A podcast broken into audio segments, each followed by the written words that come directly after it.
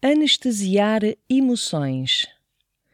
Dentro do leque das emoções que caracteriza o homem, encontramos as chamadas emoções positivas e as emoções negativas.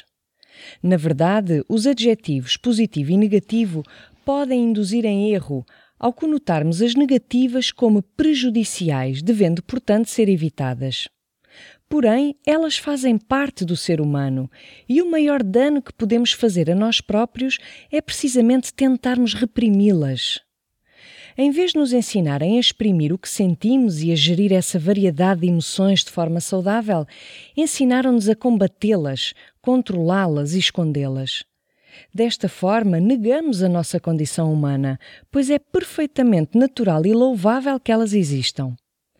Ao reprimir as emoções negativas, raiva, medo, inveja, etc., contribuímos para reprimir igualmente as emoções positivas, visto que o canal de expressão de ambas é o mesmo.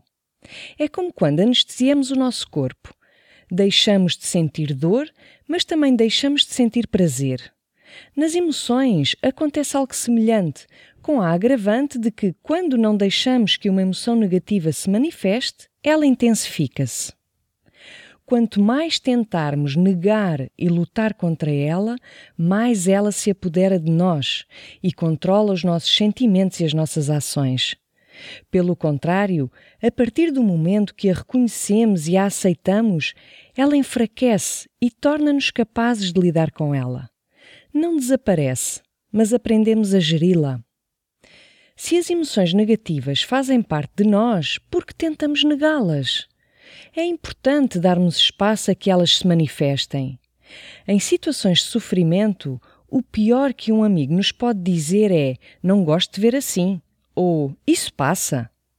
As intenções serão boas, mas não estará desta forma a reprimir a nossa liberdade de expressão?